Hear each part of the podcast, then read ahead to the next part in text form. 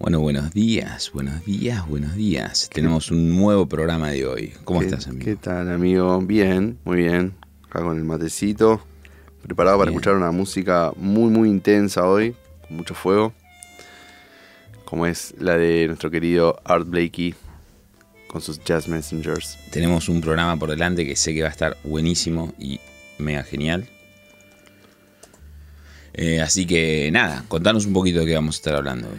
Bueno, hoy vamos a hablar, como te comentaba, de este baterista, que es eh, una referencia eh, insoslayable, digamos, en, en la historia de este género. O sea, dejó una huella muy, muy importante. No solo por lo que tocaba, eh, era un, baterista, como, como decía, con mucho, mucha intensidad para tocar, ¿no? O sea, un, volumen tremendo y un fuego en el escenario también eh, increíble, pero no solo por eso, sino por, de alguna forma, la especie de comunidad que creó, ¿no? O sea, bajo, bajo su ala, por decirlo de alguna manera, aparecieron un montón de jóvenes talentos que luego serían también grandes figuras de, de este género, ¿no? Era como, viste, como esas... eh, eh, or- orquesta escuela, digamos, de alguna manera que existen hoy, ¿no? No era una orquesta, ¿no? Pero quiero decir, era como un grupo escuela de alguna forma. En formato de sexteto, eh, quinteto y septeto en algunos casos. Claro, empezaron como quinteto, ¿no? Y después eh, fueron expandiéndose, Fueron expandiéndose, sí. expandiendo la formación. Hubo una experiencia previa antes de los Jazz Messengers en, en los que eh, era una banda un poco más grande también, antes de que tuvieran ese nombre, ¿no? Los primeros pasos. Pero sí, la, la cuestión es que, digamos, mm, bajo, digamos, su dirección aparecieron un montón de jóvenes talentos, como te decía, que, que después tuvieron, tuvieron una carrera impresionante que la descosieron, ¿no? Bueno, siempre hablamos de Shorter, Wayne Shorter, porque Sí, pero bueno, también hoy vamos a hablar un poco de Benny Golson. ¿no? Vamos a hablar de Benny Golson, Lee Morgan, lo hemos mencionado también. Bobby Timmons. Bobby Timmons. eh, a ver, eh, no, se me, no, no se, no se me viene ahora, pero hay, hay muchísimos Ahora Silver estuvo ahí en la primera programación. De hecho, lo, empiezan los Messengers, sí. eh, digamos, imitándolo ahora Silver a, Claro. a hacer un disco. En realidad, ahora Silver no, ta- tal vez digo yo, ¿no? no entraría en este grupito que está mencionando porque estaba como a la par, ¿no? O sea, como Claro. que creó los Messengers con Art Blakey, no fue de los jóvenes que entraron luego. Claro, la cosa es que ahora Silver lo llaman para hacer un disco, Sí. digamos, y, y ahora Silver llama, arma el grupo para grabar el disco, Sí. ¿no? Que por eso se llamó eh, Hora Silver and the Jazz Messengers. Vamos a encontrar, cuando buscamos la discografía, encontramos primero un Hora Silver y decimos como, ¿qué, qué pasó? ¿Qué pasó? Ahora Silver pianista, ¿no? Con un Claro. estilo muy, muy particular también. Gran pianista. Eh, bueno, eh, nada, me estaba olvidando esto es lo que me estaban faltando. Eh, Winter Marsalis, los hermanos Marsalis, ¿no? Eh, Total. Nada, un- una cantidad de músicos impresionante que pasó por esta formación y que encontró una vía de expresión para, para arrancar, digamos, su carrera musical en el grupo de Art Blakey. Así que ese va a ser nuestro tópico principal del día de hoy. Va a estar abocado a un disco en particular, que es un disco que se llama como la agrupación, Art Blakey and the Jazz Messengers. Es de 1959, como siempre decimos, el año del jazz, ¿no? Eh, El disco igual se grabó en el 58. Mira, el disco se grabó en el 58, lo debería tener anotado esto por aquí. Bueno, muy bien, mira. Pero, pero, ¿y Pero qué- se y- fue como la previa. tengo la duda, ¿y ahora cómo lo consideramos? ¿El 58 o el 59? Complicado. Qué difícil eso. No, se considera, en general se lo toma como el año que se lanzaron, porque el impacto que tiene en el mundo jazzístico es cuando se lanza, en el mundo musical, ¿no? No cuando se crea. De hecho, algunos de los discos que se lanzaron en el 59, que se habla tanto de ese año, se lanzaron en ese año, pero no se grabaron ese año. Muy bien, me quedo, tomo tu palabra entonces. Es- es- Lo consideramos del 59. lo consideramos, lo podemos considerar el 59. Yo lo considero el 58 igual. Generándome polémica, amigo, a, las primeras horas de la mañana. bueno, pero es así, pero es así, pero es así. Es así, igual no sé. que- que- 58, 59 fueron esos años, ¿Qué ¿no? importa? Sí, los, los que, los de una, una generación muy, muy creativa. Este, así que bueno. Em, aprovechamos para saludar a nuestros oyentes, ¿te parece? Me parece, saludamos a Rubén, a Paula, a Leslie, que están acá conectados con nosotros. Sí, siempre, siempre ahí firmes. Em, bueno, te cuento un poquito de, de esta figura tan emblemática, ¿te parece? Me parece. Bueno, Art Blakey nació en 1919, Ujú. ¿sí? 1919, eh, y vivió hasta 1990. ¿Mm? Ok. Bien, o sea, tuvo una larga carrera. De hecho, con los Jazz Messengers eh, fueron más de 50 años de, de carrera musical. Pero bueno, va- vamos un poquito al- a, sus primeros, primeras aproximaciones. Comenzó estudiando piano y, y luego de esto, digamos, cuando, cuando comienza sus estudios de batería, empieza a, digamos, se ve muy influenciado por el estilo de un baterista que, que en ese momento era, digamos, era, era muy reconocido, que se llamaba Chick Webb. Exacto. ¿Qué, ¿Cuál era la característica de Chick Webb? Bueno, tenía una característica musical es que tocaba muy fuerte. Tocaba muy fuerte y de hecho dicen que tocaba tan fuerte que muchas veces en muchos escenarios le clavaban la batería al piso Sí, para pues que no se le moviera. Totalmente. Tremendo. Y, y esto no sé si tendrá que ver, son estas curiosidades que quedan para la imaginación un poco de cada uno, ¿no? Pero Chick había tenido eh, una enfermedad de chiquito que le dejó como una deformidad en la columna. Bueno, lo- quedó como un poco encorvado y, y muy bajito, ¿no? Era una persona muy, muy pequeña. Digo, tal vez algo de esta energía que tenía, ¿no? ¿Viste? Esta- estas como este, dualidades, ¿no? De, de- de cómo era su físico y cómo tocaba en el escenario, como todo lo contrario, como si fuera un gigante, ¿no? Con una Claro. potencia tremenda. Pero bueno, cuestión que este era el baterista que en ese momento generaba impacto y que, que grandes bateristas que vendrían después eh, tomaban como referente, ¿no? Lamentablemente vivió poco Chick Webb. Eh, vivió menos de 40 años. Pero bueno, Arboleki toma un poco esta influencia y de aquí viene su estilo principalmente. En el 42, con 23 años, va a tocar con Mary Lou Williams en Nueva York. ¿sí? Te, te- te digo algunas, algunas fechas importantes ¿no? de su vida antes de llegar a esta formación que lo marcaría definitivamente. En el 43 y en el 44 tiene una gira por el sur con la banda de un personaje que ya hemos mencionado, Fletcher Henderson. No recuerdo en qué episodio, pero ha aparecido acá. Es muy importante. Eh, no estoy seguro, no estoy seguro. Iba a decir algo, pero no estoy seguro en cuál fue. Ok. Continuamos entonces. Entre el 44 y el 47 se une al grupo de un cantante que también eh, marcó una época. Tal vez no, no, no sé si hoy día, digamos, quedó tan popular como otros, como podría decir Sinatra, ¿no? Eh, pero bueno, es, el- su nombre es Billy Eckstein. ¿sí? Total, que tenía una orquesta muy importante. Tiene una orquesta muy importante porque en esa orquesta, digamos, él daba lugar a, a músicos que venían como en la vanguardia, ¿no? Musical. Hablamos, por ejemplo, de Dizzy Gillespie, Charlie Parker, Miles, han pasado por ahí. Estuvimos hablando en el capítulo pasado un poquito de eso. Hemos hablado, claro, no mencionamos a Billy Eckstein, pero... sí, lo mencionamos, ¿ah? ¿Sí lo mencionamos? Sí, yo lo mencioné. Ah, bueno. Tremendo las polémicas. Perdón, perdón, sí. Sí. en algún momento que estábamos hablando como de, de que tocaban juntos, ¿no? Ah, puede ser que se me haya pasado ese, ese comentario justo o que no lo recuerde ahora. Pero, pero bueno, sí hablamos de Parker, porque el programa Total, fue de Parker total, y hablamos un montón. Este, así que en esta orquesta, a diferencia de lo que eran la mayoría de las orquestas, donde se tocaba swing, ¿no? música, o sea, jazz pura y exclusivamente bailable, él empezó a dar lugar al lenguaje más del bebop, ¿no? más bopero, que era bueno, un lenguaje, como ya dijimos, este mm, más virtuoso, digamos, con más fuegos artificiales. Tiempos ¿no? más rápidos, Tiempos más más, rápidos. pirotecnia, más aproximaciones, más difícil de tocar, digamos. Así que bueno, Blakey pasa por acá.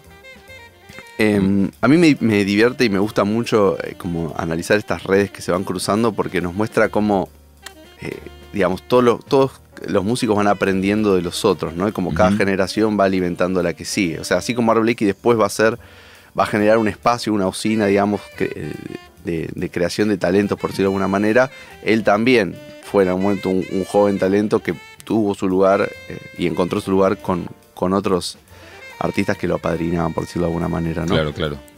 Así que bueno, en este caso, eh, como decía, era Billy Eckstein, Eckstein, perdón. Y en el 50, y acá viene eh, el, el momento importante, tiene una asociación con Horace Silver. ¿no? Eh, un pianista, Gran pianista. gran pianista. Bueno, acá van a hacer eh, unas cuantas fechas en vivo, eh, hay algunas grabaciones de esta época también. Todavía no con formaciones del todo estables, ¿no? Como que van cambiando, pero bueno, empieza como a frecuentar mucho, digamos, grupos en, en donde está Horace Silver, ¿no? Y en el 55 se suman a este grupo un saxofonista que a mí me gusta mucho, creo que vos también, que se llama Hank Mobley. Total. ¿sí? Y un trompetista que se llama Kenny Dorham. Claro, lo llama, de hecho, es en, en este disco del que estábamos hablando al principio, ¿no? Que Hora Silver lo llama para, para sumarse a la, a la formación. Exactamente, exactamente. Y acá, bueno, como decías, aparece este disco que se llama Hora Silver and the Jazz Messengers. Eh, originalmente el disco, eh, si no me equivoco, tenía el nombre de Hora Silver, Hora Silver Quintet. Después salió como la primera formación de los Jazz Messengers. Viste, a veces pasa esto que pasa el tiempo y después como revisitando. Claro, pero el nombre fue una sugerencia de Hora Silver.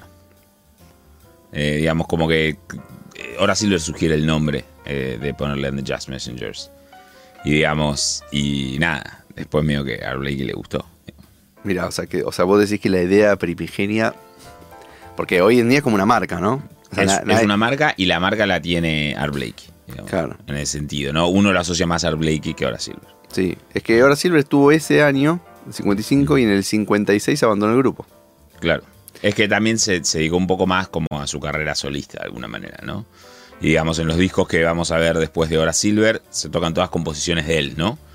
Y los, los Jazz Messengers tienen una característica en el que, si bien en discos uno encuentra más composiciones de una persona, quizás que de otras, suele suceder algo así. De hecho, en el disco que vamos a hablar hoy sucede. Eh, es como que eh, todos contribuían un poco al material, ¿no? De alguna Sí. manera. No, de hecho hay muchas composiciones de justamente estos jóvenes talentos que reclutaba Art Blakey, ¿no? Claro. En casi todos los discos aparecen. Es, es por periodos, bueno, de, de Benny Golson, de, de Shorter, de Bobby Exacto. Timmons, de. Este, de Robert Watson más adelante. Bueno, distintos músicos que van pasando por, por esta formación. Pero bueno, como te decía, en el 56 abandona el grupo y Art Blakey queda como el líder. Y acá empieza esta larga trayectoria que va a durar desde este momento hasta su muerte, prácticamente, donde Art Blakey se aboca a armar este grupo que sostenía, digamos, cierta corriente musical que durante mucho tiempo, y creo que hoy día todavía sigue sucediendo, se considera como un poco el mainstream del jazz, ¿no? O sea, mainstream quiere decir la corriente principal, o sea, Sí, sí, sí, total, total. Y, y quizás el hard bop quedó un poco más que el bebop, quizás. claro, claro, es que lo que hacen ellos es hard pop, ¿no? Total, total. Que, Que, que tiene muchas reminiscencias, ¿no? Con el gospel, ¿no? Exacto. Y con, con otro tipo de tradiciones. Y, y va a ser algo que vamos a estar escuchando con, con estos temas, ¿no? Sí. Con estos temas de hoy. Es una música donde el lenguaje de la improvisación tiene un montón, digamos, o sea, le, le- debe un montón al bebop, pero la- la- los temas que se abordan, o sea, la, la forma de las canciones, quiero decir, las armonías, ¿no? Son, un- como vos decías, tiene estos colores más eh, gospel, mm, blues, soul, ¿no? Como tal vez este son un poquito menos frenéticas, ¿no? El, devenir de las canciones, ¿no? Claro. Eh, Es difícil poner en palabras la sensación musical, pero me parece que hay un poco de eso.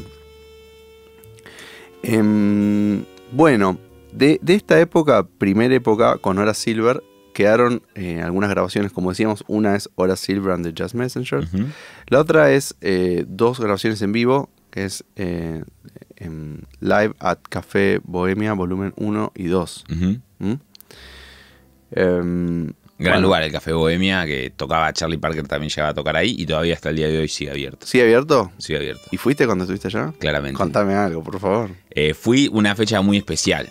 Fui eh, a un concierto que daba Je- Jeff Train Watts, un gran baterista Sí, eh, que toca muy zarpado en el día de su cumpleaños. Qué lindo. Eh, sí, y es muy lindo cuando vas a Café Bohemia porque aparte te cuentan un poco, siempre hay como un presentador, un, announcement, un spokesman, que siempre se usa mucho en... Se usaba antes, ¿no? Cuando Sí. uno escucha las grabaciones del Berland, eh, siempre salía Pee-Wee, que era un, un personaje que presentaba a los grupos y demás, y hacen como esta cuestión de presentar al grupo eh, y hablar un poco de la historia del lugar, que está buenísimo porque te pone, te pone muy en contexto, ¿no? Eh, y nada, muy hermoso lugar. Qué lindo, qué lindo. ¿Qué, qué es el formato así eh, típico, viste, de club de jazz, que es como con un sótano? Exacto, ¿es? Greenwich es en Greenwich Village y bajas una escalerita, entras por una puerta, bajas una escalerita y tenés todo el club ahí y pasás por al lado de los músicos, hay, no sé, 20 mesas, 30, 30 menos de 30 Ah, mesas. chiquito. Sí, es chiquito, muy chiquito. Bueno, como tiene que ser un club de jazz igual, ¿no? claro, claro. Qué bien. Está muy bueno. No, me impresiona pensar que semejantes músicos tocaron. eh, digo, los tenías ahí, ¿no? En Sí, ese y cómo tocaban, ¿no? Porque Blakey, uf, cómo le da la batería, ¿no? Claro. Como- Hay que, hay que bancarlo ahí en un claro, chiquito, ¿no? como. Bueno, cuentan que. Eh, sin ir más lejos, por la misma época estaba tocando Coltrane, ¿no? Con eh, su cuarteto, ya estaba empezando el cuarteto de Coltrane. Sí.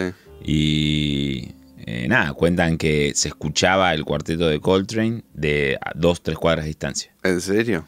En- fue en un concierto, no me acuerdo exactamente en, en qué lugar fue, creo que era como por el sur, que también tiene que ver con la polución y qué sé yo, con la falta de acustización de algunos lugares, ¿no? Seguro, bueno, pero igual. Dos, Pero dos decían que se los escuchaba, obviamente, seguramente no se escuchaba la banda súper nítida, ¿no? No, no, no, pero igual el Pero- hecho de que se escuche estando Claro. en un sótano o estando en un, Tremendo. eh, digamos, un lugar cerrado. y que ¿no? entrabas ahí, era todo chiquito, todo el mundo transpirando, locura, descontrol, previo a una pandemia, ¿no? Claramente. Sí, sí. Y épocas sin aires acondicionados también. También.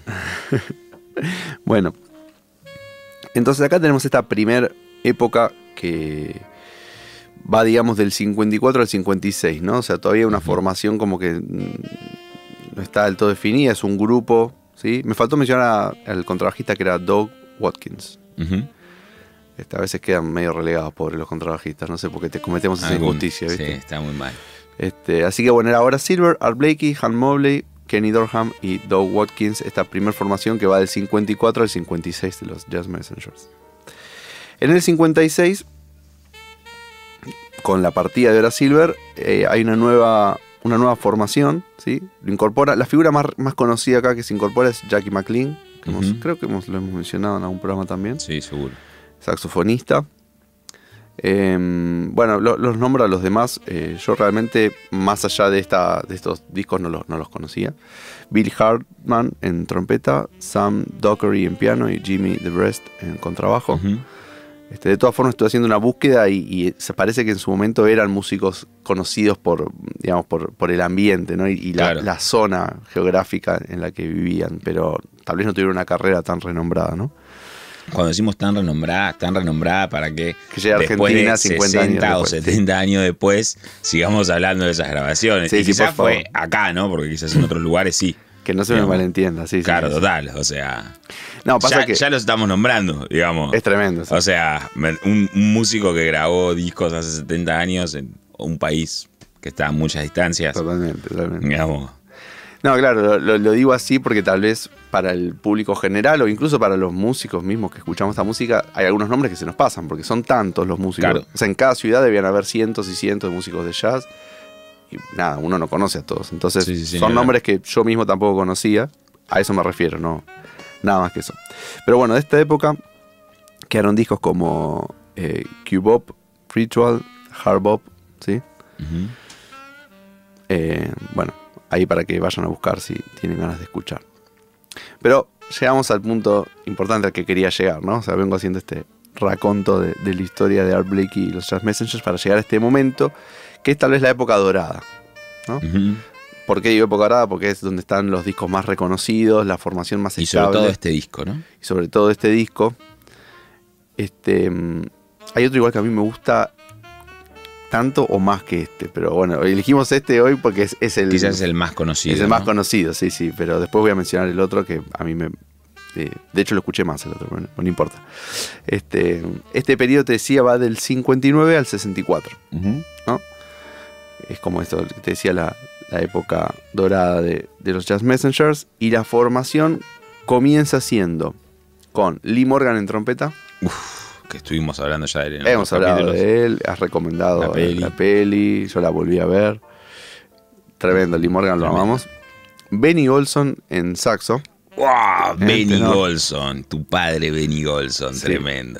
que bueno, eh, Golson este, venía de estudiar, digamos, eh, de, de recibirse eh, recientemente, o sea, era, era un joven músico, pero muy creativo y con, con muchas composiciones, ¿no? Sí, Bueno, sí, sí. Y para mí es un como es muy underrated como compositor, ¿viste? Como como subestimado, como que quizás no se lo tiene tan en cuenta cuando se habla de como grandes compositores. puede ser, Pero dejó un par de temas, igual, ¿eh? Dejó un par de temones, un par. Quiero decir, hay un par de temas de él que hoy día son estándares de jazz. Sí, sí, sí, sí, total. Pero creo que en general cuando se hablan como de los grandes compositores del jazz, en general a mí me pasa como en encuentros, que quizás Benny Golson no sale tanto a la luz o no sé. Puede ser. Puede ser mi Puede círculo ser. igual. Puede ser. Em, dato interesante, todos los músicos de esta formación son de Filadelfia. ¿Mm? Este, te decía entonces, Art Blakey en batería, obvio, Lee Morgan en trompeta, Benny Golson en saxo, pianista, otro que a mí me encanta, Bobby Timmons. Claro. ¿Mm? Em, y Jimmy Merritt en contrabajo, ¿sí? Que sale en el documental, si no me equivoco, Sale ¿no? en, la sale, película. Sale, sale, sale, sale, sale en la película hablando un poco de algunas fechas. Y también Jimmy Merritt quizás es un contrabajista que no, no tenemos como tanto como en el nombre, pero tocó en un montón de grupos. Sí, tocó un montón, ¿eh? Cuando uno empieza a leer como lo- los créditos de los discos que estuvo, es como, uy, lo escuché mil veces y. Sí, sí, sí, sí, sí. Em, y yo acá me dejé como apartado, porque no está en este disco, pero es importante en esta época, a el trombonista Curtis Fuller, que se Claro. incorpora luego. Está en este disco que te decía que es mi preferido. Claro, total, que Del que hablamos también. Hemos hablado un poquito, de hecho pasamos un tema. Pasamos un tema, A la total. mod hemos pasado. Claro, claro, exacto. Em, pero bueno, este es el disco tal vez que pone como el sello de los Jazz Messenger, no porque los- en las etapas anteriores no hayan sido importantes también, pero acá se logra, eh, digamos, mm, cierta estética tal vez, eh, como más, pulida, los músicos son por un lado súper jóvenes, pero a la vez súper talentosos. Sí. Y, y a su vez también deja como la estética no solo del grupo, sino que también pone un poco las reglas o los elementos del hard bop. Viste, como, bueno, como antes habían unos discos que era como va un poco por ahí, va un poco por allá, pero este disco es como que, ¡pum! Este es el plan, ¿no? Sí, Y con como cosas muy marcadas. Sí, sí, es, es así. Em, así que bueno, vamos a escuchar el primer tema, si te parece. Vamos a escuchar el primer tema, Moaning, El primer tema es Morning, que es un clásico. clásico. ¿eh? Eh, es una composición de Bobby Timmons. Yo no sé si, eh, acá ayúdame, ¿Timmons o Timons? Eh, Duda, ¿no? yo creo que es. Simmons por Yo la también. doble M, pero Yo no también. estoy, siempre le dije así, Sí, yo también. Entonces pienso que es muy posible que esté mal dicho. Pero siempre escuché Bobby Timmons. Bueno, sigámosle diciendo Bobby Timmons. y de última que alguien nos corrija, por favor, escriban en los comentarios, Por pronuncien favor. bien o algo así. Pero hagan referencia a lo que pronunciamos mal para saber. Bueno, este es un tema, eh, les voy a decir cosas que van a escuchar por ustedes mismos, pero nada, nunca está de más este, ser un poquito redundante. Eh, es un tema con tintes muy bluseros, pero no es un blues igual, ¿no? Pero Claro. la, la sensación es como mm, muy de, de blues, soul, la forma del tema, los acordes que tiene, gira en torno a un acorde menor. Y, de hecho tiene como dos grandes secciones que hasta es difícil un poquito distinguirlas porque siempre está la sensación de que estamos sobre el mismo acorde. Son un poco características que menciono porque son comunes a esta estética que es la estética del hard bop. ¿no? O sea, este tema tal vez es como súper representativo de este estilo de, de- de jazz, digamos. Claro, tiene una cosa que, que se usa, que, que- que es muy característica y que van a poder escuchar, que se llama call and response, ¿no? Que es como que, eh, que viene como de la tradición del gospel también, e incluso tiene sus, sus orígenes en las culturas indias de Estados Unidos, ¿sí? Las culturas indígenas, que es como de call and response, es como la pregunta y respuesta, ¿no? Que en general se da como en un solista y el coro, ¿no? Sí. eh, que se da también en los coros gospel y demás, que van a estar escuchando que eh, el piano va a tocar una melodía y le va a responder, los caños van a estar respondiéndole, ¿no? Como en coro, en conjunto, ¿no? Y eso es algo que se da en el tema que es como muy característico y que son estas esencias de las que hablamos, del hard bop, del, del gospel y el plan de community, ¿no? De, de la comunidad, que también de alguna manera es muy llamativo porque esta característica musical se da también a nivel banda, ¿no? Comunidad en, en el grupo en sí. Está bueno esto que mencionás, antes de ir al tema, el último que digo, porque mm, eh, esto del call and response no es que es algo que se inventó con el hard bop, ¿viste? O sea, ya venía de antes. Claro, de hecho, ya las, venía. las orquestas de swing también tenían esto. Claro. Eh, bass y, por ejemplo, que hemos hablado acá. Pero es interesante cómo cada nueva estética que aparece como que retoma algunos elementos, pero los pasa por un nuevo filtro, ¿no? Porque Claro, a la vez es lo mismo, pero está cambiado al mismo tiempo. Claro, total, total, total. Tal vez el bebop lo había dejado un poco de lado, eh, esto del call and response, porque era una música más de, de como show individual, quiero decir, en, en- en mostrar como la destreza, ¿no? Y acá vuelve un poco esta cosa colectiva Claro. que vos mencionas. Quizás había un poco, digamos, eh, hay algunos ejemplos de- del bebop en que podemos pensar que hay algo de call and response. No sé, por ejemplo, se me viene a la cabeza Salt Peanuts, ¿no? Que es Sí. un tema que empiezan los vientos Peanuts, "Tereberebe, Salt Peanuts". pereberebe", y le contestan Salt Peanuts, Salt Peanuts. Es como que está un poco esa idea. Y hay algunos temas que quizás lo encontramos, pero no está como tan explícito y tan como para que nos entre en los oídos y que lo cantemos y tan como acomodadas las voces, ¿no? Como digo, las voces me refiero como a las notas y el arreglo que responden, se responden en conjunto, ¿no? Como todo eso, como tan armado estéticamente. Sí, sí. Y van a notar que en el piano también tiene toda esta cuestión de la tradición blusera resumida en unas simples notas, ¿no? Que es que está buenísimo. Y otra cosa característica también, que es muy interesante, es que es el único tema del disco que es de Bobby Timmons.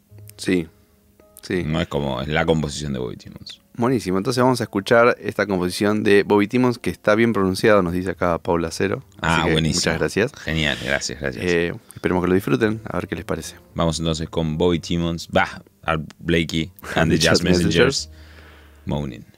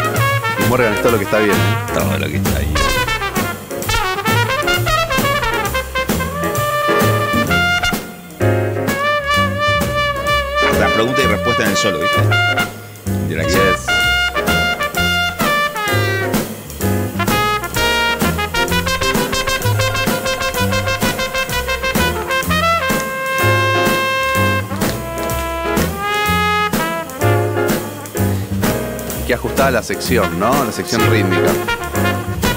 Blakey ahí.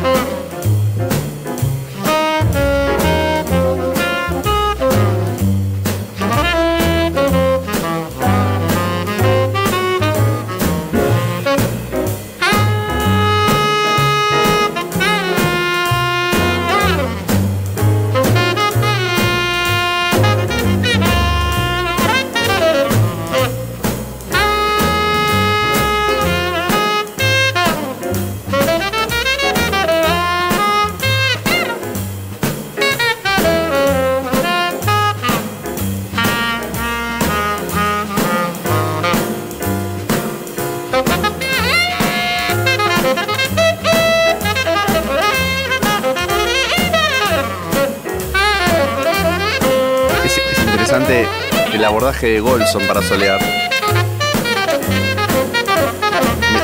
No quiero decir que es rockero, pero la está rockeando.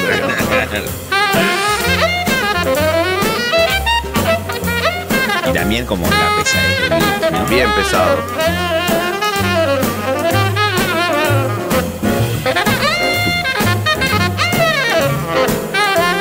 Pero como, como el saxo, como lo que la guitarra sería estirar las cuerdas, ¿no? Le está, le está empujando eh, la textura, digo, ¿no? Como toca. Claro, claro,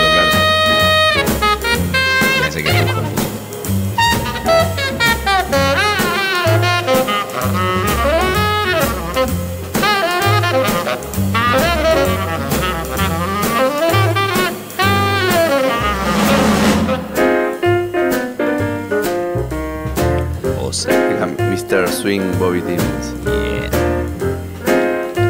Contales de blues, contales de. Él sabe, ¿eh? Como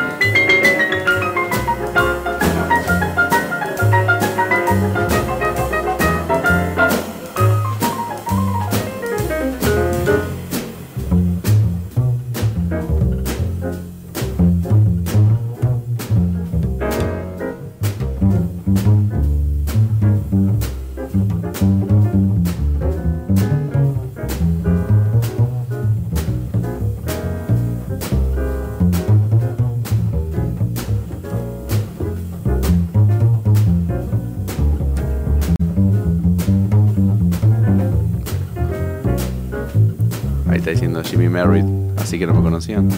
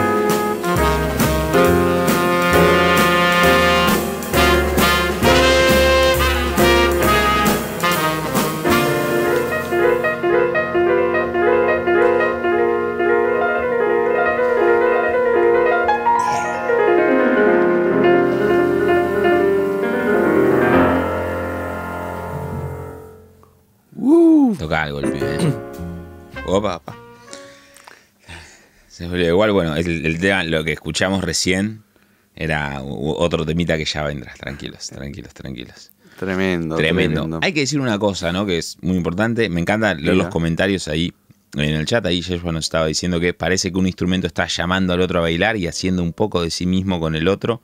Y luego llega uno entrometido. Me- me- Es una descripción muy poética de lo que De- pasó. de lo que sucedió, claro, sí, total. Me encanta. Um, me parece importante destacar este tema moaning, ¿no? La palabra moaning. Sí, contame, Mm. contame. ¿De, de qué viene la palabra moaning? Contame, es como contame. quejido, lamento, ¿no? Tiene Sí. que ver con eso y tiene que ver con toda la cultura, eh, digamos, afroamericana y todos los problemas y cosas que, que se vivían, ¿no? Y esa es un poco la, la pregunta y respuesta que se genera, ¿no? Hablando un poquito de esto y de Art Blakey, también hay, hay una info de Art Blakey que, que no contamos. Sí, estaba pensando eso mientras escuchamos el tema también. Eh, claro, vos sabías que eh, lo que hizo Art Blakey a los 14 años A ver, para, para- estamos hablando de cosas Capaz estamos hablando de cosas distintas, ¿no? No, a ver, contame. ok. Art Blakey, eh, eh, hace poco se celebró el Día del Niño. eh, aprovechamos para. eh, feliz Día de las Infancias, ¿no? Como se Sí. dice ahora. Em, pero bueno, Art Blakey a los 14 años se casó. Ah, no, no sabía eso. Se casó a los 14 años. te lo puedo y creer. a los 15 años fue padre de familia. No, no te lo puedo creer. Mm. Entonces, imagínate, ¿no? Como lo difícil que fue todo. Entonces empezó trabajando en una fábrica de fundición. Porque, claro, a los 15 años, porque, digamos, había sido padre y estaba casado, ¿no? Y se tenía que hacer cargo de una familia. Y, eh, y- y alternaba el trabajo de la fábrica de fundición en una mina de carbón. Hoy es inconcebible todo esto que Bueno, igual no sé, tal vez en algunos lugares del mundo. En bueno, algún lugar bueno, del mundo, total, total. Para, quizás para nosotros es algo, ¿no? Pero sí, para mí, para mi mentalidad es, es imposible. Claro, y bueno, y un poco lo que. eh, lo- él empezó un poco tocando el piano, ¿no? Y después creo que fue Earl Garner que le dijo como, no, el piano no es para vos. Una cosa así. Y empezó a tocar la batería más como en un plan de trabajo, ¿viste? Como de que conseguía, como otro, otro conseguía plata de otro lado, ¿viste? Claro. Y bueno, y después se terminó desarrollando en lo que es. Pero imagínate lo que debe haber sido para Blakey haber llegado, ¿no? Eh, digamos, con ya a los 14 años, tener ya esta situación de que se casa y a los 15 que ya es padre, ¿no? Es como, es un montón. Increíble, Tremendo. increíble. Em, tremendo esto. ¿eh? No, yo pensé que te ibas a referir a, a su conversión al Islam. Ah, el Islam y la ruta de África. Claro, porque no, no, no le habíamos mencionado eso. Eh, él en el momento se cambia el nombre, fruto de, de esta decisión ¿no? de, de convertirse al Islam. Mm. Bujaina, ¿no es cierto? Es el, el nombre. Yo creo que, o sea, sí, me suena que era como, que era un nombre más largo, lo tenía por acá. Abdullah, no me acuerdo exactamente. Ahora sí. Ahora lo chequeamos. No, bueno, porque hay un disco que se llaman Bujainas Delight, Delight Ajá. Este, así que eh, estoy casi seguro que era ese. Pero ahora, ahora lo chequeamos, chequeamos la información. Pero bueno, eh, hablamos bastante ya, así que no me quiero entretener eh, con tanta charla y quiero que escuchen un poco más. Y en este mismo disco, además de este tema que se convirtió, como les decía, en un clásico, en un estándar que todos los músicos... Decime, perdón. Abdullah ibn Buhain. Ahí está, Abdullah ibn Buhain. ahí está el, el nombre. Que de hecho, para decirlo, se fue a África durante dos años, estuvo en África. Sí, como que se retiró un poco de, de la música y en ese momento se convierte al Islam. Los viajes eh, espirituales, ¿no? Que, Claro, lo hizo justamente después del fallecimiento de su mujer, con la que se había casado a los 15 años, ¿no? Cuando fallece, como que tiene como un viaje de autoconocimiento, por así decirlo, imagino, ¿no? No sé, no me lo dijo pero me imagino que tuvo que haber sido con eso. Sí. Y se fue a África y ahí se convirtió al Islam. Muy bien, muy bien. Em, te decía, ah, que además de este, de este tema que acabamos de escuchar, este Moaning, que es un estándar hoy día y un clásico que todos los músicos de jazz y amantes de esta música conocemos, hay otro tema importantísimo en este disco que es una composición de Benny Golson. ¿sí? de quien estábamos charlando. Em, Benny Golson, bueno, vos decías que sentís que, que está un poco eh, subestimado, ¿no? Em, puede ser que sea así. Em, yo por mi parte siento que sus composiciones tienen como una... Es como que les pone la firma, ¿no? O sea, no Sí, hay total. duda que son de él. Hasta en muchas cosas son parecidas, o sea, obviamente tienen variaciones, pero digo, hay como ciertos giros de acordes o, o ciertas formas en las, que, en las que va llevando la melodía y en cu- cuántas partes tienen los temas. Uno empieza a notar como em, puntos en común entre ellos. Y bueno, eh, acá hay, hay uno muy, muy conocido que se llama Alon Kane Betty, que yo vi en una entrevista que daba él, no era una entrevista, mentira, era una, estaba como en una clínica, ¿no? Y con, con preguntas también de los estudiantes, que le preguntaban de este tema, y él se reía porque Betty era una chica con la que salió en aquel entonces. Ah, ok. Este, entonces Alon Kane Betty es como ahí viene Betty, ¿no? Significa. Claro. Pero cuestión que con esta chica salió tres semanas, cuatro semanas. hizo el tema. Le hizo el tema durante esas tres semanas. Y después conoció a su mujer que se casó y todo, que Claro. tenía otro nombre y decía, y mi mujer, viste, me mira porque ya quedó el tema lo que Betty. este, Claro. y nada, o sea, fue. Y, y- y le escribió un tema a la mujer, tenemos esa No. información. No, terrible, terrible. Esa es la anécdota divertida que contó él en, en esa, en esa charla, ¿no? Como Claro. que se inmortalizó con, con Betty, que nada, no fue nada Betty en su vida, digamos. Tremendo. Este, pero bueno, nada, el tema está buenísimo. Así que si te parece, vamos a escucharlo. Vamos a escuchar a Long Came Betty, compuesta por Benny Golson.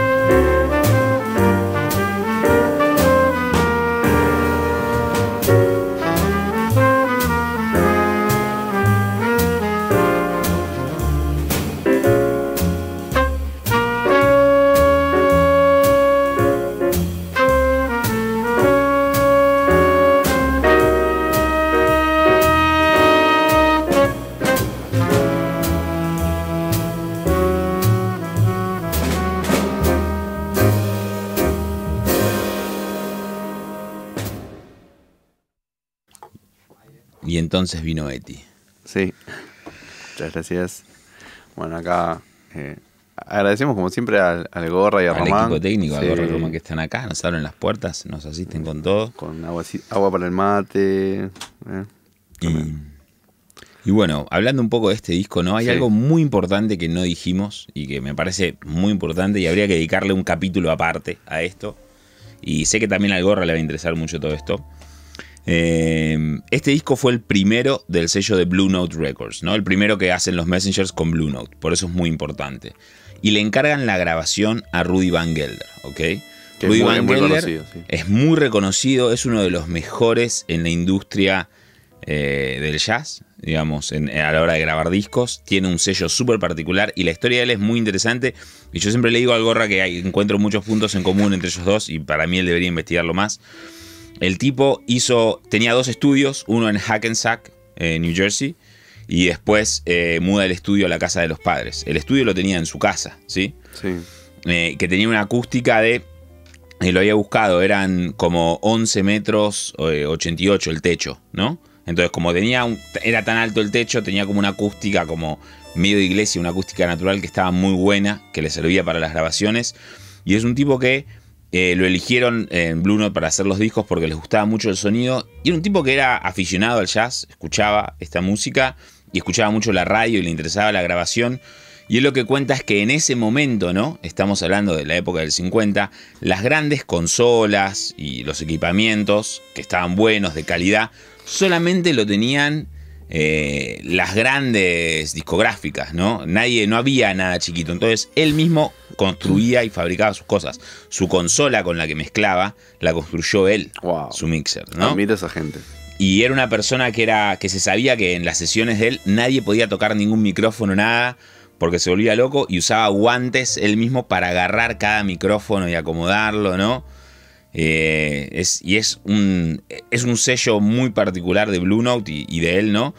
Y que trabajaba un montón. De hecho, como este disco se grabó en el 58, me puse a mirar, porque si te pones a mirar la discografía de Rudy Van Gelder como ingeniero de grabación, ¿sabes cuántos discos grabó en el año 58? Me fijé solamente en ese año porque es demasiado. ¿Cuánto? Tiene un número. ¿Cuánto te parece que puede grabar una persona pensando que hay 12 meses? Y yo diría que uno por mes está bien. 12 Uno por mes está bien, 12 discos. Sí. Pensá más. Uno por semana me parece un exceso. Uno pero- por semana sería demasiado, ¿no? Hay que tomarse vacaciones también. Sí. Bueno, 77 discos wow, en el 58 grabó. es una locura. Es una locura. Ahí había uno de los discos que igual se grabó con unas sesiones en el 58 y otras sesiones años después. O sea que no, no investigué mucho, pero Pero eso es más que uno por semana. eso, eso es más que uno por semana. Wow. Tremendo. No entiendo cómo. Tremendo. Es un montón. Sí, sí, nivel de, de trabajo, ¿no? Y, y admiro esto que decís de que. eh, o sea, yo lo conocía a Rudy Van Geller, eh, obviamente, pero no sabía todo esto de que armaba su equipo. O sea, no, no todas las cosas, ¿no? Algunos micrófonos obviamente los había comprado y demás. Pero con que haya armado la consola, Pero me la- parece. Eso es increíble. Esa historia es increíble. Porque, digamos, todo el equipo era demasiado caro, ¿no? Y hacer un equipo de calidad era imposible. Digamos, en ese momento no se fabricaban las cosas como quizás se fabrican hoy día, ¿no? Claro, no, no, había, no era uso hogareño. Claro, no había para nada, digamos. Entonces el tipo armó su estudio, ¿no? Un poco como el Recoveco, de Impresionante. una manera. Sí, ¿no? sí, sí. Entonces sí, realmente para mí es como ese tipo, digo, la cabeza de ese tipo era increíble. Y bueno, justamente siempre le preguntaban si querían tocar algo los músicos, mover un micrófono o algo, le decían, Rudy, ¿puedo hacer esto? ¿Puedo hacer lo otro? Y, tipo, y él les decía que sí o no. Y Y la cosa de agarrar los guantes con micrófono, ¿no? Cosas que, El micrófono con guantes. sí. claro, claro, eso, eso. Nunca, nunca lo vi, digamos, nunca lo vi creo que nunca lo se va a ver, ¿no? Pero, y de hecho muchas de las músicas que Rudy Van Gelder grabó, ¿no? Son grandes discos de jazz que... Sí, no, es, es un, es un sello de calidad. O sea, es garantía de que, de que, de que va a estar bueno, digamos. Claro, total. Y es un poco también lo que le dio el sello a Blue Note, ¿viste? Eso un poco y con la imaginería, ¿no? Como la, la imagen, los artes de tapa, ¿no? Sí. Esas dos cosas son los que... Y la estética también, ¿no? Musical. Sí, sí, total, total, total. Este, mm, mira, mira qué interesante esto que contaste de Rudy Van Gelder. Si te digo que es para hacer un capítulo aparte de Rudy Van Gelder y... y- Vamos a hacer, Porque vamos hay a miles hacer. de historia. Vamos a hacer. Y de Blue Note tenemos que hacer también. De Blue Note también, sí, total, ni hablar. Qué lindo, qué lindo. Bueno, eh, vamos a ir yendo a escuchar el tercer tema. Entonces, En este caso ya no es una composición original de alguno de los miembros del grupo, sino que es un estándar que se había popularizado más o unos 10, 15 años antes en un musical de Broadway, sí, en Exacto. 1946. Que se llamaba Eh, Saint Louis Woman. Saint Louis Woman, sí, lo, lo tenía y se me, se me fue el nombre. Bien.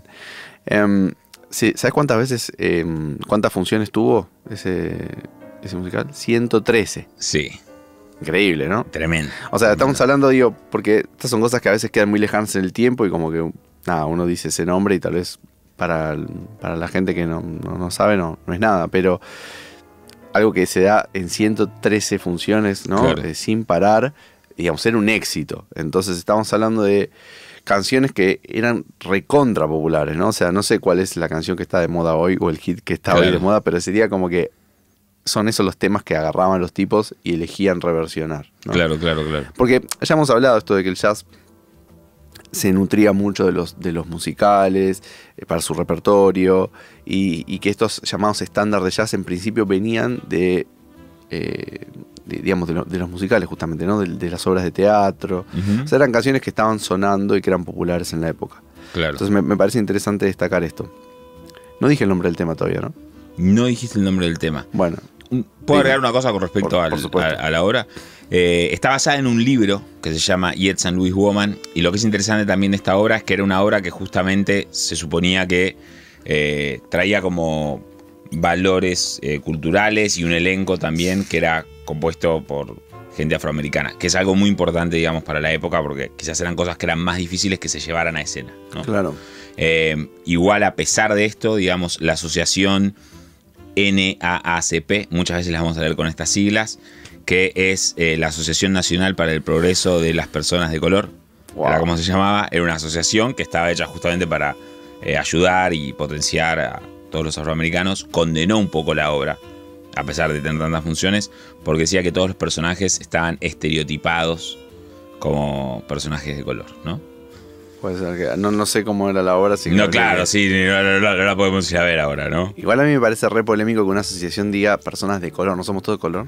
Se llama. se- así es como se llama la, asociación. sé, Tiene que ver también con la cuestión cultural, ¿no? Del momento de cómo sí. se le nombraba. No, se decía así. Cómo se de hablaba en el momento. Personas de color, se decía así, pero para mí es, es algo rarísimo eso, no sé. Claro, claro, claro, claro. Pero bueno, eh, tema, tema para otra, otra charla. Entonces el tema, eh, la canción se llama Come Rain or Come Shine. Venga la lluvia o venga el sol, sería, ¿no? Venga el- temón. la luz, digamos. Así que mm, vamos con este tema, ¿te parece? Sí, me parece. Quiero agregar solamente dos cositas Por que me parecen súper interesantes del tema. Esta es una composición de Harold Arlen, que Sí, componía bastante para musicales y esto. Sí. Y es el autor de dos canciones que son muy importantes en el jazz. Una es Stormy Weather y la otra que creo que ya atravesó, que ya no es como una canción del jazz, eh, sino que es Over the Rainbow, que estuvo como en el Mago de Oz, ¿no? Y terminó siendo como súper conocida al nivel que creo que hasta Michael Jackson la cantó, digamos. Mm. Como que se hizo como súper popular en ese sentido, ¿no? Stormy Weather, una versión muy linda de Billie Holiday. Y lo que, bueno, y lo que es muy interesante es que una de las características que tiene este compositor en general es que suelen tener muchos giros melódicos, ¿no? En- si pensamos en Over the Rainbow, eh, la melo abarca un montón, un gran rango, ¿no? Se va moviendo por distintos lugares. ¿Es una octava, no? ¿Que arranca? ¿O estoy diciendo mal? Creo que sí. Eh, creo que es como una tres, creo que es una trecena. Ah, es una, es Creo que es una sí, trecena, una va del trecena. sol al micro. Nos pusimos re técnicos. Re técnicos, ¿no? Re específicos. Pero bueno, a veces está bien. Pero bueno, lo que me parece muy interesante es que justamente esta canción, Come Rain Come Shine, es como todo lo distinto de eso, ¿no? Como durante muchísimos compases vamos a escuchar que hay una nota que se repite y todo lo que cambia es como la armonía que está por debajo, resignificando el, el so- el sonar de esa, de esa misma nota, ¿no? Que es otro, otro juego musical muy utilizado y muy, muy, muy llamativo, ¿no? Esto de, claro, dejar quieta la melodía y que la armonía en los Claro. acordes se mueva. Entonces eso es como súper interesante. Y nada, fue una versión que después tuvo miles de versiones, ¿no? También Cameron and Shine estoy hablando, que la hizo hasta Ray Charles y, digamos, Sí. Eh, sorprende, digamos, cuando pasan este tipo, este tipo de cosas a veces, ¿no? Porque era un tema que era eh, de musicales y jazzístico, ¿no? Pero ya rompió incluso todas las fronteras. Sí, sí, sí, sí. Sí, hoy es eh, pop, pero no en el sentido del, del pop como hoy lo entendemos, sino popular, Claro. quiero decir, ¿no? O sea, Claro, claro, total. Bueno, así que sin más preludios vamos a escuchar Cam Rain or Cam Shine.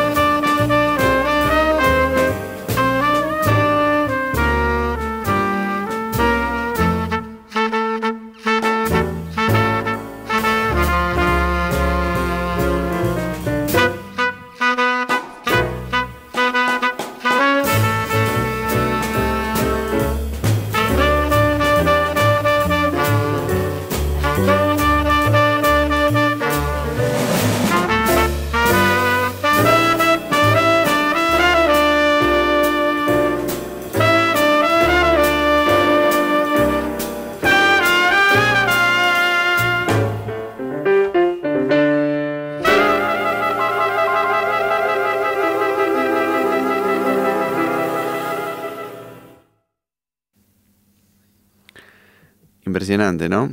Impresionante, impresionante. Eh, recién hablábamos como qué distinta que es la versión que hacen los Messengers en comparación a como uno suele escuchar. Este tema suele ser como una balada, como lenta, ¿no? Y acá está como. Bueno, eso es algo que tenían también Con super swing. ¿no? los, los Messengers. De hecho, en este otro disco que te digo que es mi disco preferido, que se llama Art Blakey con signo de admiración, and the Jazz Messengers con signo de admiración, y es eso. Y en la tapa está él y es del sello Impulse, digo si lo quieren buscar. Eh, hay varios estándares en ese disco. Y, mm, eh, y el tratamiento también es muy interesante, ¿viste? Este. pr- Produ. Ahí está. No, es- había, había un ruido ahí. Eh, eh, y el tratamiento es este. mm, Es muy, es muy similar. Quiero decir, eh, como el, ti- el tipo de arreglos que hace sobre los temas, ¿no? Este. mm, Nada, muy interesante para escucharlo. Además de las composiciones originales que tiene, que tiene el grupo, es- escuchar cómo, cómo tratan los estándares. ¿Te parece que avancemos un poco, amigo? Me parece que avancemos un poco. Bueno, cosas, cosas que me resultan eh, curiosas e interesantes. Eh, Benny Golson, después de este disco, deja el grupo. Oh, Eh, cuestión que van a tocar a un festival, ¿no? Después, y lo, lo, lo habían traído a Hank Mobley, que había vuelto, digamos, pero. Hank Mobley, por razones desconocidas, no va al festival. tremendo. Y en el festival, Lee Morgan se encuentra con Wayne Shorter. Y está esta anécdota que cuenta Wayne Shorter en, en distintos, la, la vi en distintos eh, documentales o entrevistas que le hacen. Que va Lee Morgan y le dice. Che, no le dice che, ¿no? Pero. Tra- traducido- bueno, no. tra- Che. sí, traducido al argentino. Che, Wayne. Claro, castellano local. Le dice, che, ¿querés venir al, al grupo? Porque necesitamos saxofonista. Y bueno, de golpe Shorter se encontró con que tenía la chance de tocar con Art Blakey y dijo, sí, obvio. Y ahí se sumó. Y ahí Claro. empezó esta nueva etapa. O sea, en realidad es la misma etapa, pero quiero decir, ya pasado este disco, que es el disco como emblemático ¿no? de Claro. los Messengers, en donde está Wayne Shorter, que a mí me encanta también. Pero Sí, cambia sí. mucho, el, el- digamos, su, su forma de improvisar y las composiciones de él son muy diferentes a las de Golson. Sí, sí, por eso también lo, se- lo pensamos un poco con la misma etapa, aunque quizás no cambie todo el plantel, digamos. Ya la presencia de Shorter es, es fuerte. Y, y empiezan a aparecer muchas composiciones de Shorter. Claro, disco empieza a aparecer un montón que, bueno, como ya dije miles de veces, a mí me encanta cómo compone. También Benny Golson, ¿no? Pero bueno, eh, Shorter es, es muy particular. Y su forma de improvisar también es distinta, porque Golson, no sé si lo estaban prestando atención recién, eh, es muy... eh, tiene como una forma, bueno, yo decía rockera, porque no, Por- para describirlo de alguna manera, pero quiero decir, lleva el instrumento como un poco al límite en, en su sonoridad, mucho double time, ¿no? O sea, toca en semicorcheas y, y- y- y muchas notas, ¿no? Muchas notas. Y solos como muy prendido fuego. Shorter, si escuchan este disco que yo les decía, del 61 de Impulse, los solos son como, como si estuvieran muy craneados. O sea, quiero decir, está como contando una historia y va ordenándolo frase a frase. Claro. También se prende fuego, pero mucho más contenido y es más cerebral, ¿no? Claro, y también siento que eh, Benny Golson tiene como. O sea, no es que Wayne Shorter no, te- no toque blues o no tenga tanto blues, pero como que Benny Golson toca mucho más como dentro de, del plan de, de esa tradición, ¿no? De alguna manera. Y Wayne Shorter empuja como hacia una sonoridad también y una manera y un estilo como más propio y único en el solo, digamos. Sí, estoy de acuerdo, estoy de acuerdo. Sí, sí, es- otra búsqueda muy diferente, así que por más que sea un, un integrante que cambió, el- Claro. la, sensación grupal también cambia, sí, ¿no? sí, sí, total. Este, pero bueno, seguimos un poco en, el- en la trayectoria de los Messengers. Eh, bueno, acá vienen algunos periodos en los que hay ah, distintos cambios. Shorter en el 64 se va, porque va a integrar al segundo gran grupo de Miles, el segundo quinteto, El segundo que quinteto. según muchos, y yo creo que podría estar de acuerdo, es el mejor grupo de jazz de la historia. Si no es el mejor, está ahí en el ¿Es mejor que el primero? De Pa- Miles. Para mí sí. Uf, Qué polémica, ¿no? Pero sí, no. qué polémica. Es que no, no pasa por mejor o peor, es más, es más, o sea, rompe, es, es una ruptura más importante para mí la que genera. El otro era un poco más tradicional. Más que el primero. Rompe. El primero no rompe. No, el, segun- el primero está más en, en el plan de, de- O sea, es más eh, la tradición que venía sonando hasta ahí. La interacción que se da en el segundo entre Hancock, eh, Sí, Carter, una, las líneas de. Ron Carter. Un disco como el Kind of Blue. Es hermosísimo y alucinante. Sí. Para mí el segundo, el segundo quinteto, este, no, No está sé. de acuerdo. O sea, es muy, es muy injusta para mí esta comparación, ¿no?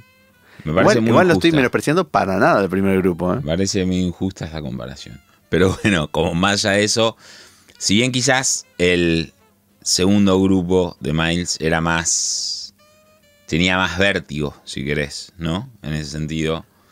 Eh, siento que el primero eh, fue como, o sea, la época como cool de, de Miles, ¿viste? Sí. Y, y ciertas bases pianísticas que hoy día hay que tocar y cualquier persona tiene que pasar por, están ahí. Bueno, Red Garland, ¿no? Claro, Red Garland. eh, también desde, desde la bata, ¿no? Desde, desde el contra. Yo siento que en el segundo, eh, o sea, déjame justificar, justifique su respuesta, ¿viste? Total. Eh, justificar mi respuesta. No estoy diciendo que es, eh, o sea, porque mejor es una palabra horrible, en realidad no sé si es mejor. Lo que quiero decir es, tenía como jóvenes estrellas que realmente eran virtuosos mal, ¿no? O sea, eh, ex- o sea muy, muy grosos. A la vez tenían un lenguaje muy propio, o sea, cada uno sonaba como sí mismo. Y, y esto mismo Ron Carter, el contrabajista, ¿no? no era solo un acompañamiento, o sea, era otro instrumento melódico más. Y al mismo tiempo se generó una interacción tremenda en ese grupo. Y también hay un montón de composiciones eh, originales, ¿no? Como una forma un poco más novedosa.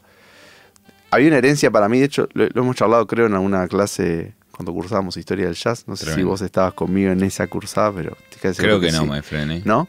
¿Ninguna? Creo que no. Bueno, pero seguro lo, lo viste también, que venía un poco del legado de Bill Evans. El trío Bill Evans tiene esta interacción donde los tres instrumentos eh, Son protagonistas. son protagonistas, claro. No es que hay uno que acompaña o dos que acompañan a uno. Sí, sí. Y en el quinteto este de Miles, para mí pasa esto más que en el primero. Claro. Sí, bueno, creo que igual, a diferencia ponle Bill Evans, que el contrabajo también jugaba mucho más. En el segundo quinteto, Ron Carter es el que más sostiene las bases, ¿entendés? Sí, Y como que está un poco más firme y quizás los demás están un poco más libres. ¿no? puede ser. Pero bueno, estamos hablando súper general y súper todo. Yo quizás lo que te puedo acomodar es que quizás el segundo quinteto rompió las bases y el primero, si querés, las asentó un poco más, si querés, ¿no? Sí, sí. Entonces, Sentó las quizás- bases y el otro la rompió. Bien. Quizás uno puede, como, uno le puede dar más reconocimiento a una cosa que a la otra, ¿no? Yo que sé, a mí la dupla Miles Coltrane, no sé, para mí es, es, es, es- es muchísimo. Es muchísimo. Sí, sí, no, para nada estoy, es como- estoy diciendo que el otro no, no vale ni nada. ¿viste? Estas comparaciones son. Total, total, Son total. odiosas, no, y también siento que, si bien me encanta el segundo quinteto, ¿eh? a mí me encanta, y lo, lo escucho miles de veces, y, y las historias de ellos cuatro, hablo de la banda, ¿no? Fuera de Miles, eh, como interactuando y la búsqueda que estaban, me, me parece algo como súper hermoso y que quizás no se da en todos los grupos, ¿no? Y quizás también por eso fue, además de las individualidades, tan explosivo todo. Pero siento que, no sé, me quedan como más emblemáticos discos del primer quinteto que discos Puede del ser. segundo. Puede ser, puede ser. Me pasa. Están buenísimos los dos, así que Sí, les sí, obvio, que obvio. escuchen a Que los escuchen dos todo, quintetos. escuchen todo y díganos ustedes después qué piensan, ¿no? Totalmente. Aprovechamos a saludar para la gente que se olvidó que era martes, sé que ayer fue feriado y puede ser complicado. Sí. Eh, y bueno, Bueno, te decía, eh, Shorter se va en el 64. eh, bueno, a Bobby Timos eh, y a Lee Morgan lamentablemente los habían echado por problemas de adicciones del grupo. ya hablamos un poco del Habíamos hablado de eso, sí. Eh, empieza un momento un poco oscuro, entre comillas, para el grupo. ¿Por qué? Porque cambian las épocas, ¿no? Como pasa con todo, ¿viste? Eh, el arte no está exento de las modas. Ujú. Eh, no tiene nada de malo eso, digamos. Después, este, cuando algo, yo, esto es mi opinión personal, cuando algo es de valía, se mantiene en el tiempo, ¿no? Y- Claro. Y, lo escuchás 100 años después y está buenísimo igual. Como el jazz. Como pasa con esto, por ejemplo, con el jazz y con, Y con espe- estos discos. con los Messengers y este disco especialmente, por eso hablamos de él. ¿Cuánto pasaron ya? ¿70 años? No. Sí. 2019, S- Sesenta y pico. se- 60 y pico. 63, bueno, ponele. 63 años. Y estamos hablando de este disco. Pero bueno, en ese Haciendo mo- un programa este. Haciendo un programa. Sí, en ese momento eh, la estética predominante empezó a girar hacia otro lado, ¿no?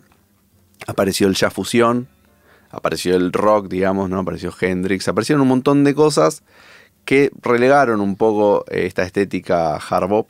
Estamos hablando de décadas del, ya más fines de la década del 60 y década del 70. Y digamos, para decirlo en criollo, le dejaron de dar bola un poco, ¿no? Como que, Claro. Y a Arboliki no le interesaba para nada esta estética. No le interesaba ni la fusión, ni el free jazz que estaba llevando adelante eh, Ornette. No, no es que los, no estoy diciendo que los menospreciaba, pero digo, él quería seguir en la búsqueda del Claro. hard bop. Y no lo acompañaban, digamos, los, eh, el mercado, la industria musical no lo acompañaba.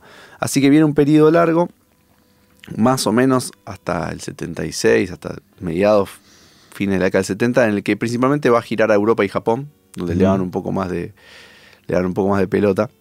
Este, y, seguía, digamos, teniendo oportunidad de tocar en shows, pero ahí las formaciones era lo que había disponible. ¿no? Entonces cambian todo el tiempo, van cambiando los músicos. Em, y finalmente viene un, último, digamos, periodo, si se quiere, como más importante, a partir del 76, que va a durar hasta su muerte, en el 90, donde eh, en ese momento va a pasar em, Winter Marsalis, ¿sí? por, por el grupo. Eh, bueno, van a haber grabaciones con Curtis Filler de nuevo, el trombonista del que hablábamos. Eh, Robert Watson en alto, en saxo alto, que es el autor del tema con el que vamos a cerrar el programa hoy. Este coincide en esta época, me, me, olvidé decir esto, que se asocia con, un, holandés que era dueño de un sello llamado Timeless. Eh, el holandés este es Wim White, para no, dejar de decir su nombre. Y un poco que acá es como el, revival, ¿no? El renacimiento de los Jazz Messengers. Eh, vuelve a haber un interés. Coincide un poco con, con algo que nunca contamos todavía, que es esta época medio neo, el neoclasicismo que se llamó en el jazz, ¿no? Que fue como volver a las raíces, dejar un poco la fusión. Nada, lo que es natural en, en toda corriente artística, que surge algo nuevo, después algo que va en contra de eso, o una una tal vez este, respuesta a eso y, después una tercera vertiente que rescata lo anterior y así, ¿no? El arte se va moviendo. Cuestión que eh, hay una serie de discos, eh, hoy quería rescatar uno, más que nada por el tema este que tiene, que es uno de mis temas favoritos de, todo el repertorio jazzístico. A mí me parece hermoso. Eh, y también para escuchar algo diferente más allá del disco, del disco original que estábamos escuchando. El tema se llama Time Will Tell y es de este saxofonista que te digo, Robert Watson, alto saxo. Y el disco, eh, para no olvidarlo, es In My Prime. Eh, ahí tiene dos volúmenes este, este disco. Es del 78. Sí, es el, volumen 2. Es el volumen 2. In My Prime significa como en mi mejor momento, en o en mi, momento, en mi apogeo. este, nada, e, e, es, interesante el nombre, el nombre del, disco porque tal vez no era el, apogeo, digamos, ya había pasado, o sea, el más en la década del 50, pero es como un decir, estoy acá, estoy vivo todavía y mi música tiene algo para decir. Bueno, antes de despedirnos con este tema, eh, un par de cositas que quería agregar. Por favor. Eh, por un lado, el primer tema que escuchamos, Moaning, ¿sí? Eh, es tan importante que como en algún capítulo habíamos dicho, es uno de los temas leitmotiv de una serie de anime japonesa, ¿sí? Que se llama Sakamichi no Apollon. Mira. No tengo el nombre traducido, creo que no lo tiene, o si lo tiene, no lo sé. Que son acerca de unos chicos que quieren estudiar jazz, un pianista clásico que quiere meterse en el jazz y entra con Moaning, ¿sí? Eh, entonces, nada, con los, aparece, es muy cómico ver la tapa de, este disco que estuvimos hablando hoy, de Are Blake and the Jazz Messengers. Eh, con la cara de Blakey en, un anime, ¿no? Como ver que agarran la tapa del disco dibujada, ¿no? Como es medio loco. Pero como para tener una concepción de las fronteras que el disco que estuvimos escuchando hoy cruzó, ¿sí? Entonces, por otro lado, lo que también quería decirles es que este podcast sale en vivo todos los martes a las 11 de la mañana por el canal del Recoveco Records, así que les recomendamos que lo escuchen. Y como siempre saben, suscríbanse al canal para que les avise del próximo programa para que no se lo pierdan, ¿no? Eh, porque a veces uno se puede olvidar que es martes y entonces ahí el programa te avisa y puedes ver eh, este increíble podcast, ¿no? A su vez también todos estos temas que estamos escuchando ya de la tarde van a estar en nuestra playlist que pueden escuchar en Spotify. Si están en casa y no saben qué escuchar, decís, quiero escuchar un poco de jazz y no sé bien qué, qué sé yo, puedes buscar la playlist de Jazz Do It Podcast, así sale en Spotify. Y nada, vas a poder escuchar todo Sí, o ideal si, si estás arrancando y no sabes por dónde, porque hay tanto para escuchar que se pierde un poco. Tantas épocas, ¿no? De distinta calidad de grabación, porque no es mismo escuchar algo del 40 que algo actual. Bueno, la playlist como que cubre un poco, matizada por nuestros gustos también, porque también está influenciado por eso, pero cubre un poco como todo el espectro, ¿no? Claro, y nada, y cada día se agregan, ya hay más de tres horas o más de cuatro horas de música, creo. Así que pueden ir escuchando y cuando un tema les llama mucho la atención, quizás recurriendo varias veces a la playlist, pueden ir al disco, pueden seguir ese artista, ¿no? Así que bueno, Habiendo dicho todo esto, Nos despedimos. nos despedimos hasta la semana que viene con este temón de Art Blakey, eh, Time Will Tell, Yes. del disco In My Prime, volumen 2.